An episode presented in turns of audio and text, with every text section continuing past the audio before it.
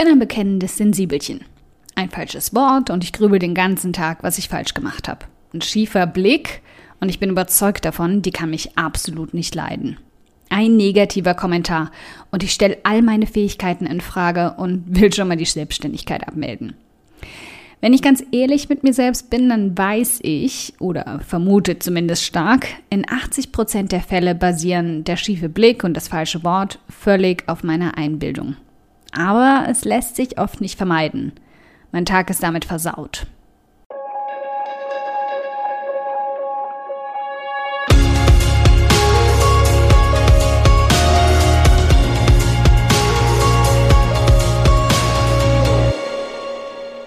Hi, ich bin Karina, Gründerin von Pink Kompass um 180 Grad und der Feminine Jazz und teile hier im um 180 Grad Audioblog alles mit dir, was in meiner Selbstständigkeit funktioniert und was nicht. Wir knacken meine Strategien rund um Marketing und Mindset, denn Erfolg beginnt in deinem Kopf.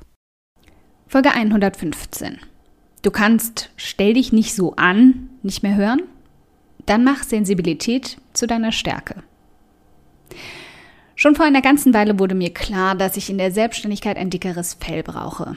Ich arbeite seitdem an meinem Selbstwertgefühl und ja, auch wenn ich das Wort hasse, an der berühmten Selbstliebe.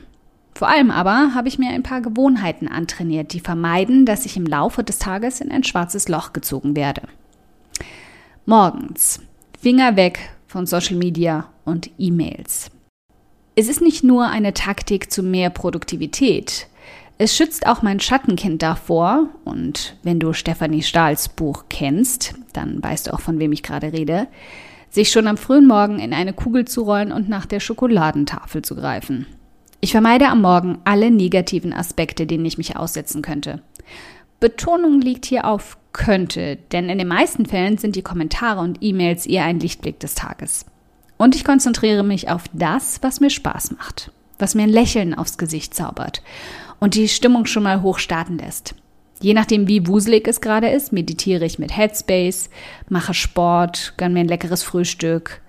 Und manchmal vergammel ich die erste Stunde des Tages auch einfach noch unter der kuscheligen Decke und lese etwas, was meine Kreativität ankurbelt. Klingt absolut nicht nach den Morgenroutinen, die uns auf verschiedenen Seiten empfohlen werden.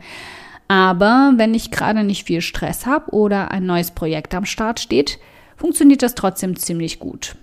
Denn die positive Stimmung, die all das hervorruft, wirkt motivierender als alles andere. Mittags.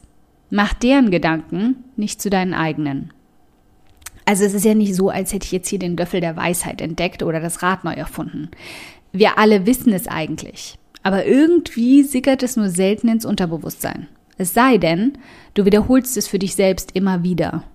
Was Menschen sagen, sagt viel mehr über sie aus als über dich. Also nimm Kritik ernst, aber nicht persönlich. Bei jeder negativen Aussage versuche ich also immer zu hinterfragen, was sie eigentlich über ihren Absender aussagt. Meist zeigt mir das schnell, dass diese Person eigentlich nur unzufrieden mit sich selbst ist, neidisch oder glaubt, etwas Besseres zu sein. In allen drei Fällen komme ich zurück zu mir und stelle fest, ich mag mich so, wie ich bin. Ich stehe hinter dem, was ich tue. Und ganz egal, was diese Person darüber denkt, daran ändert sich für mich nichts. Nach den ersten Momenten, in denen ich mich also leicht geknickt fühle, komme ich mittlerweile schnell wieder bei mir selbst an und stehe drüber. Das erfordert Übung und sehr viel von der ominösen Selbstliebe, sich selbst genug zu sein, für sich selbst gut genug zu sein. Aber das lässt sich trainieren. Wie bei so vielem ist das lediglich ein Muskel. Mach ihn stark für dich. Abends sei gut zu dir selbst. Abends steht hier als Platzhalter für jede Art von Freizeit, die du mit dir selbst hast. Und wenn du an dem Punkt angekommen bist, dass dich doch mal wieder etwas getroffen hat, was es eigentlich nicht sollte, dann geh mit dir selbst um wie mit einem Vogel, dessen Flügel geknickt wurde. Pfleg dich, sei gut zu dir, tröste dich.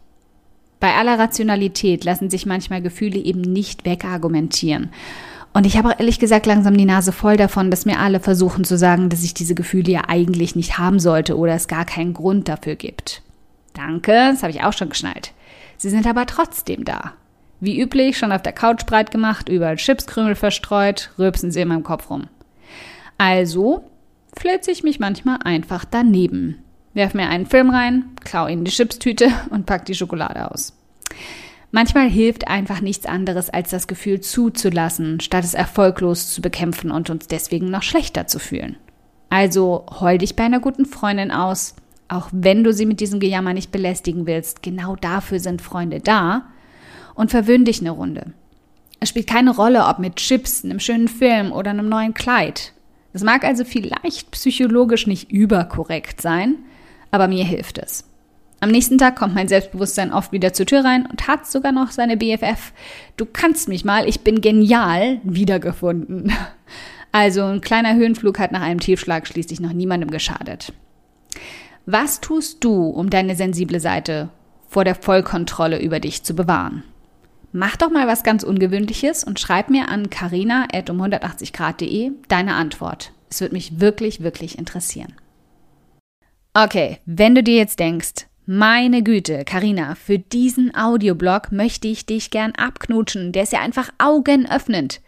Dann spar dir einfach das Abknutschen, Sicherheitsabstand und so, und schenk mir stattdessen lieber eine iTunes-Rezension. Darüber freue ich mich so sehr wie über 35 Grad und Sonne. Aber eine Handvoll Sterne von dir zaubern mir dann sogar ein fettes Strahlen auf mein Gesicht statt Krähenfüße von zu viel Sonne. Wie du das machst? Ganz einfach. Ein oder zwei Sätze helfen schon dabei, dass ich noch mehr Frauen erreiche und auch ihre Gedankenknoten zum Platzen bringen kann. Klick dazu auf Bewertungen und Rezensionen, danach auf eine Rezension schreiben und lass mich wissen, wie du meinen Audioblog findest. Ganz lieben Dank im Voraus.